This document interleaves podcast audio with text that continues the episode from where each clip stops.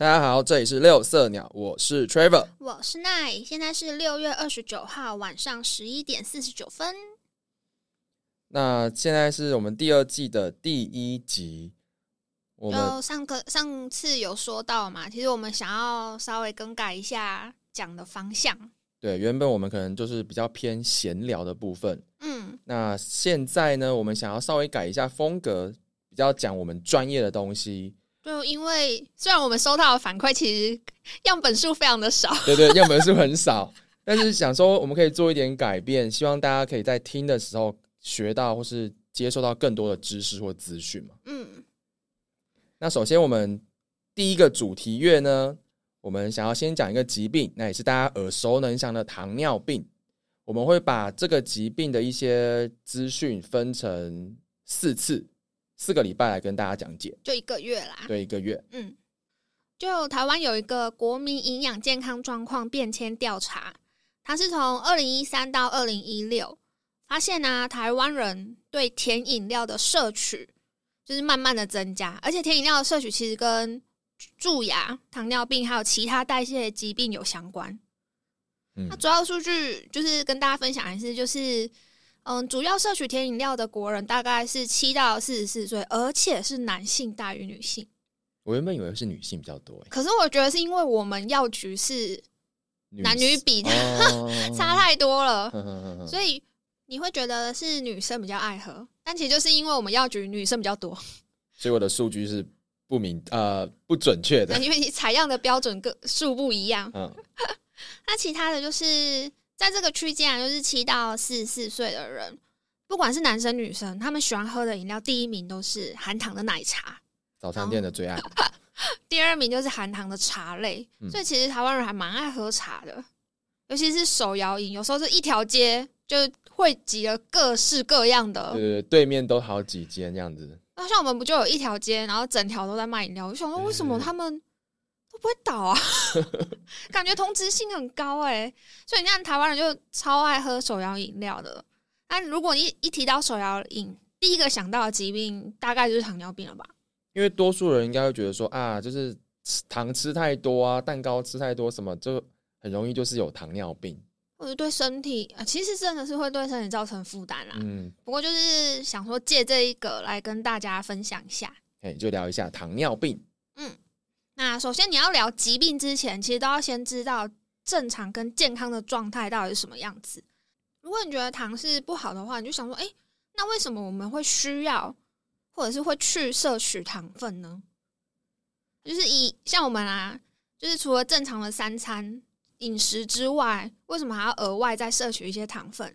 就以医疗人员来说，因为那个就是，如果是一杯手摇饮，然后可能珍珠奶茶吧，它就是一个可以不用坐下来咀嚼就可以摄取热量的热量来源。对，让我们有能量可以去工作嘛。对啊，做其他事情，因为有时候休息如果好一点，可能是有半个小时让你吃饭。那你一个人值班的时候呢？哦，有时候真的忙到没有办法吃饭。像之前，呃，前几年有一个很红的那个医护人，哎、护理人员叫陈绿，你知道吗？啊。就他，因为他拍了一个小影片，就在讲说为什么护理人员这么爱喝啊，这么爱订珍珠奶茶，嗯因为没有时间扒饭呢、对啊，而且珍珠奶茶就放着，它也不会，也没有那么快变硬或者是坏掉。可是饭冷掉了就味道就不好，而且如果是有炸的东西，还有油耗味，嗯根本就不会想要继续吃。所以它就是很方便的食用，然后又可以提供一定程度的热量嘛。对，但只有热量。对，但只有热量。那另一个就是有些人应该有听过像糖成瘾这种这个说法，因为其实糖啊可以刺激脑内啡啊、血清素这些神经传导物质的分泌，会让人觉得比较舒服、镇定。总而言之，你就是喝完有一种啊，开心，对，就是这样，就是这个味道，很爽的感觉。对，而且光是糖成瘾，其实我自己有蛮深刻的体会，是说我以前在健身的前几年，我其实蛮饮食控制，应该也知道，哦。甚至我一开始就是都只吃水煮，当然我觉得事后想这是不太不太好的事情，但我要强调的是，原本是都只喝水啊，不会喝饮料，连糖果还有乳那些都不吃。清啊，对，还有乳清，乳清对健身人的饮料，对。然后之后呢，因为好像受伤还是什么之类的，就是可能要休息一两个月。嗯，那时候就想说啊，反正也没健身，就喝一下好了。哎、等下是怎么相反？应该是有健身的时候可以喝，你怎么是没健身的时候喝？对，反正就不管，就是稍微尝试了几次之后，就觉得哎呦，偶尔就会想要喝一下，对对对，就会没有以前那么强烈的自制力，就觉得哎，我是不是有点成瘾？你也太浮夸了，你到现在也还是很少啊。很少，但是我以前是完全没有啊，我现在是很真的很少，可能几个礼拜才喝一次，但是以前是完全没有的。嗯，所以可能还是有一点点成瘾的关系，而且现在偶尔还是会吃一点部内的零食，就是吃个几口刷刷嘴一下。对啊，就是假 K 比一样的。你有假 kiwi 吗？你每次也是把那个如果是小包装，你也是把它吃完呢、对，所以我就说我现在可能有点长成瘾，呃呃，跟你们比起来差很多了，但跟我以前的我比起来还是有的，就是会嘴馋啦，总是想要咬个什么，还是吃个什么会有点控制不太住。对啊。啊，除了这像你刚刚讲的饮料跟零食，那这些食物它如果它含里面的糖分，就是被人体消化之后，就会变成单糖吸收，再进到血液循环到各个组织进行代谢啊、合成啊之类的，供给我们生物体的能量。所以不管怎么样，我们还是会有需摄取这些能量的需求。但是为了健康，就是难道只要不喝含糖的饮料就好了吗？只要过着无糖，不要额外都点无糖，对对对，不要额外加糖的生活，啊，我的血糖就不会有问题吗？其实要先搞清楚，就是有一个有字部的糖跟米字部的糖，是这两个糖，虽然念起来一模一样，长得也很相似，但其实是指完全不一样的东西。有字部的那个糖啊，它是指说所有可以产生糖食物的通称。其实讲白一点，就是碳水化合物。所以像淀粉、面。它也算是有部的糖，对。如果你要指它是糖类的话，是有部的糖。嗯嗯，那米字部的糖呢，是指食物以外我们额外添加的精制糖，吃起来有那种甜味的东西，像 sugar 就算是米字部的那个糖。那因为有字部的这个糖啊，它进入身体里面之后，其实还是会被各种酶跟酵素代谢，还是会产生米字部的那个糖。所以我们吃的，像刚刚你说的嘛。淀呃面啊饭啊，其实到后面也还是会变成血糖的一部分。就算你完全避开含糖饮料，但你就是吃蛋糕，或者是你就饭每天都吃超量，其实还是会影响。所以这边做一个小总结，就是就算你喝饮料都喝无糖的饮料，但是你在其他的饮食摄取都过量的话，这样还是会影响到你的身体健康的。嗯，那我们摄取的这些糖类啊，是怎么？成为我们身体的能量，像刚刚讲，如果我们吃了碳水化合物好，比如说饭好了，那肠道的细胞它就会分泌肠泌素。其实肠泌素你可以把它想象成是一个管理我们血糖的管家啦，就是当你吃东西的时候，管家就会出来。那吃完之后血糖上升，肠泌素观察到这个现象，说：“哎呦，我吃的东西它血糖往上升喽。”他就会赶快去叫胰岛素分泌。那其实大家就只要先有概念，就是。肠泌素这个管家，它是没办法直接刺激胰岛素分泌的，它必须观察到血糖有上升这件事情才会出现。对对对，那当管家去命令胰岛素，呃，应该说胰脏的贝塔细胞之后，贝塔细胞就会开始分泌胰岛素。胰岛素你可以把它想象成是一个钥匙，它就是帮助血液中这些多的葡萄糖进入到肌肉啊、脂肪、肝脏这些细胞里面，让他们去运用跟储存，就是。把血糖搬进去你的身体里面，所以你血糖就会降下来。好，简单来说，我们想象食物进入我们的肠道之后，我们的管家肠泌素就会苏醒，之后发现了血糖升高了，它就会将我们的药食，也就是胰岛素分发到血液当中，需要糖的肌肉啊、脂肪或是肝脏细胞。得到这个胰岛素之后呢，就会开启身上门的锁，把那些血液中过多的糖分就带到它们之中，进而储存或是运用。对，那健康的状态下，上述的机制都会是正常的，所以其实糖不会在身体里造成血糖太大的起伏，或者是说这样子程度的起伏不太会对健康造成过度的危害，但是大起大落还是不行。嗯嗯，那什么是糖尿病呢？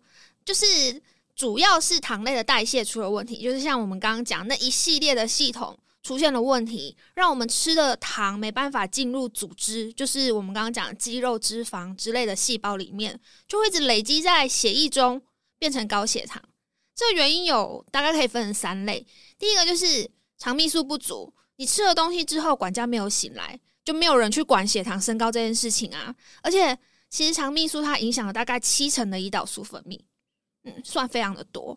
再就是胰岛素不足，那就是你的钥匙不够，有可能是你的打造钥匙的工厂，就是你胰脏的贝塔细胞过劳，让产能下降，或是它的机具损坏，没办法。产出钥匙，就是你的贝塔细胞已经受损了。对，突然没办法，我想说寿终正寝好像也蛮奇怪的。那再来就是胰岛素的阻抗，有时候是肌肉、脂肪或这些肝脏细胞，他们需要用到糖的细胞门，他们身上门的锁因为过度使用而变形。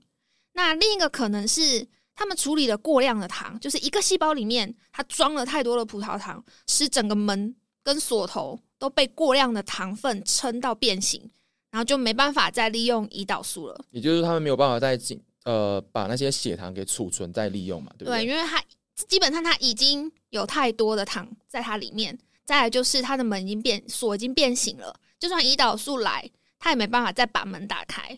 对，那这三个原因其实它还有其他不同的成因，所以让糖尿病可以分成非常多种。那糖尿病的分类。一般我们比较常听见的是，呃，第一型跟第二型。嗯，这边我们先讲第一型。第一型主要是免疫相关性的胰脏贝塔细胞的被破坏了，导致绝对胰岛素的缺乏，也就是说，这个人他可能完全没有办法自己产生胰岛素。嗯，那通常是先天的嘛？对，在所有糖尿病的人当中呢，占了五到十 percent。但却是儿童及青少年所得到的主要病因，尤其是十岁以下的儿童。所以我刚刚会说，基本上这些人都是先天性的。嗯，哎，但是现在很难说哎，有时候看到小朋友就是诊断 Type Two。哦，对，就傻眼，了我哇，你怎么吃的？哇，我想碰过最小的是十四岁吧？对啊，我那时候想说，是因为还没有去就是测那个 C p e t 还是怎么样嘛？你怎么就给人家按了 Type Two 呢？但是也不好意思问，好，我蛮想知道的。好了好了，对对对。那接下来是第二型的糖尿病，主要发生在肥胖、缺乏运动或是有家族遗传的人身上。那通常相对缺乏胰岛素，有胰岛素阻抗。嗯，这就是大概占了八到九成，是绝大宗样子。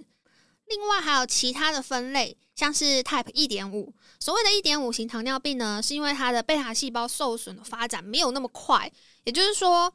我们刚刚说 Type One 是小朋友，他们可能十岁之前贝塔细胞就已经没办法作用，就没有胰岛素了。那 Type 一点五呢？它可能细胞可以撑的久一点，然后多半在成年之后才衍生研发成糖尿病。那这个时候，医生一开始可能会先把它诊断成成年型的 Type Two，那之后再去做一些检验，才发现说，哎，其实它是有混合的，就它可能。都有一些第一型跟第二型的表征，对，但都不是完全典型的第一型或第二型。还有就是我今年读书才知道的东西，就是学校课本里没有教啊，就是 Type Three。你刚刚讲的 Type 一点五，学校也没有教，好不好？有吧？没有，我忘了。少来，太久了，因为我。之后还有去上那个糖尿病卫教师的课，他们有讲到一点五。哦，对对对，所以我真的已经忘记到底是什么时候接受到这个资讯。但 Type Three 是真的是今年我在读精神科的书的时候，我才知道这件事情。嗯，那你自己知道吗？我不知道啊。对啊，因为 Type Three 它其实是指阿兹海默症，诶，感觉是两个完全不相关的东西。对，后来真的是读了之后才发现，他是说。大脑它其实有胰岛素跟胰岛素受体，当然嘛，因为它也需要，它最需要用葡萄糖做能量，所以它一定有这两样东西。对，那脑内的血糖平稳的话，它对学习跟记忆力是有一定的影响的。当你的大脑内产生胰岛素阻抗，就是说你大脑的细胞没办法好好的运用糖的时候，对葡萄糖的利用或者是能源的产生出了问题，使整个大脑里面的血糖过高，就会形成大脑的糖尿病。这时候神经细胞就没办法继续以糖作为能量的来源，所以它不管是认知啊，或是记忆力都会恶化，形成阿兹海默症。所以我可以讲说，阿兹海默症人他其实就是 Type Three 的糖尿病吗？没有，它算是嗯其中一种成一个可能的成因，因为现在阿兹海默症它的成因也还没有完全被理清，嗯，很难这种老化性的疾病真的很难去戒断说哦，它是因为怎样怎样，所以记忆力跟认知能力下降，我们永远都没办法排除它是自然老化。还是有其他因素或是疾病影响？对啊，所以只能说有可能是其中之一。这就是在强调说血糖的控制对你整个身体有多么重要。再来另一大分类是妊娠型糖尿病，就是说你怀孕之前没有糖尿病，但是她怀孕之后呢，你对碳水化合物的耐受度降低，或是荷尔蒙改变，所以出现了血糖过高的状况，导致妈咪对胰岛素的需求增加，产生了相对的缺乏。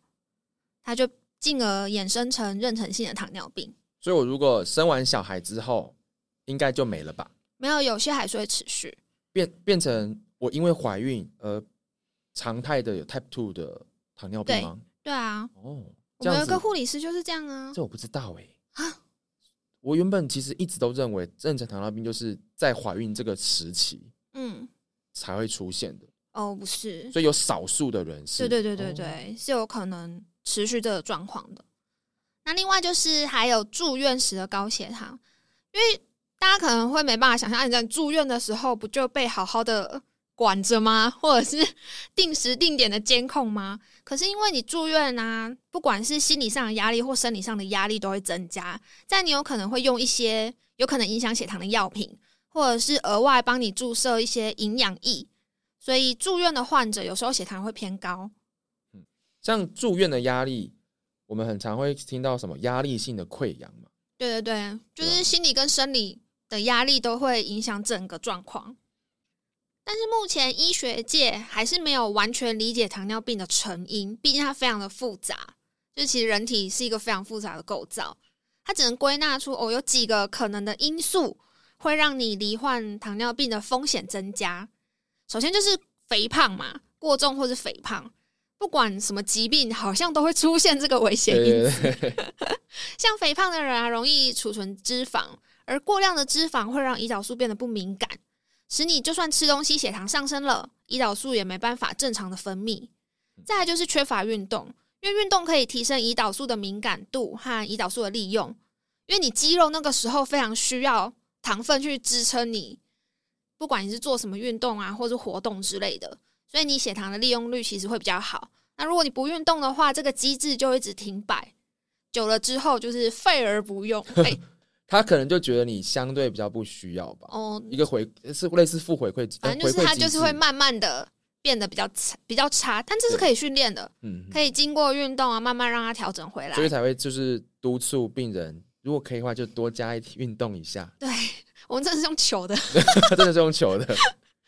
另外就是有些药物或是疾病啊，有可能胰脏受损的人也是会影响到他们分泌胰岛素的功能。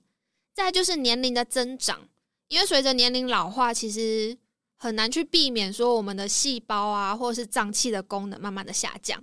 嗯嗯，那有观察到糖尿病的患者，大概是在四十五岁之后会慢慢被诊断出他罹患有糖尿病。最后一个是家族遗传，因为这可能也跟基因有相关，但目前还在查，还在研究就是了。像你家中有糖尿病的患者，比如说父母啊、什么祖父祖母之类的，一等就是血清里面有糖尿病的人的话，你可能自己就要特别注意，因为你相对风险会比没有遗传史的人高。对。接下来要跟大家分享一个迷思：喝饮料。吃水果会不会造成糖尿病呢？其实糖尿病的噪音是长期的摄取过量的糖分，所以是经年累月的呃影响。那过高的血糖啊，容易诱发胰岛素的阻抗，增加糖尿病的风险。如果你血糖急剧、急速的巨幅上升，也会促使胰岛素剧烈的分泌。那如果你长期都这样的话，久而久之，这些细胞就会产生疲乏啊，或者是伤害。弹性疲乏。对对，就像我们刚刚讲什么锁坏掉这种感觉。在糖也会造成肥胖。那刚刚有提到，肥胖跟糖尿病是有一个一定程度的关联性的所以就一个恶性的循环。那糖分过量也会使身体老化。还记得我们就是刚刚提到年龄的增长也是糖尿病的风险因素之一吗？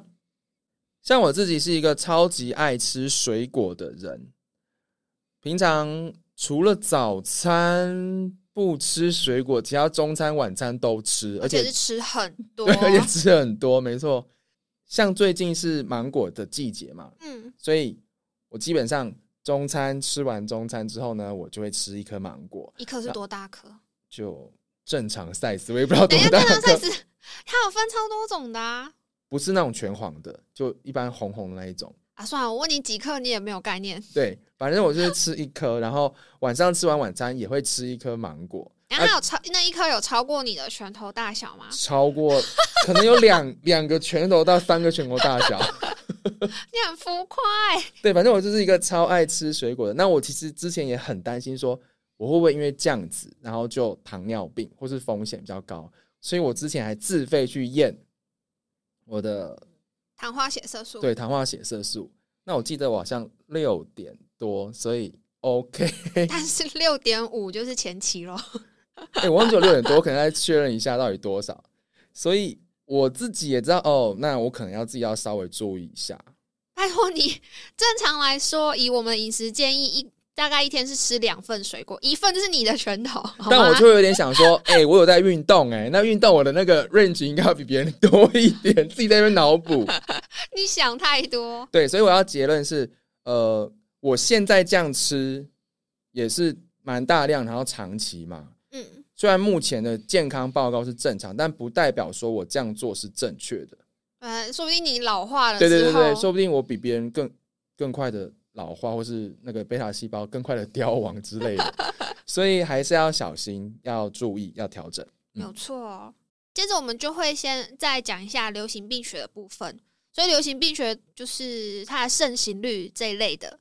那在二零一九年糖尿病地图啊，它有说全球总共大概有四亿六千三百万的成年人有糖尿病，也就是每十一位成年人中就有一位是糖尿病的患者。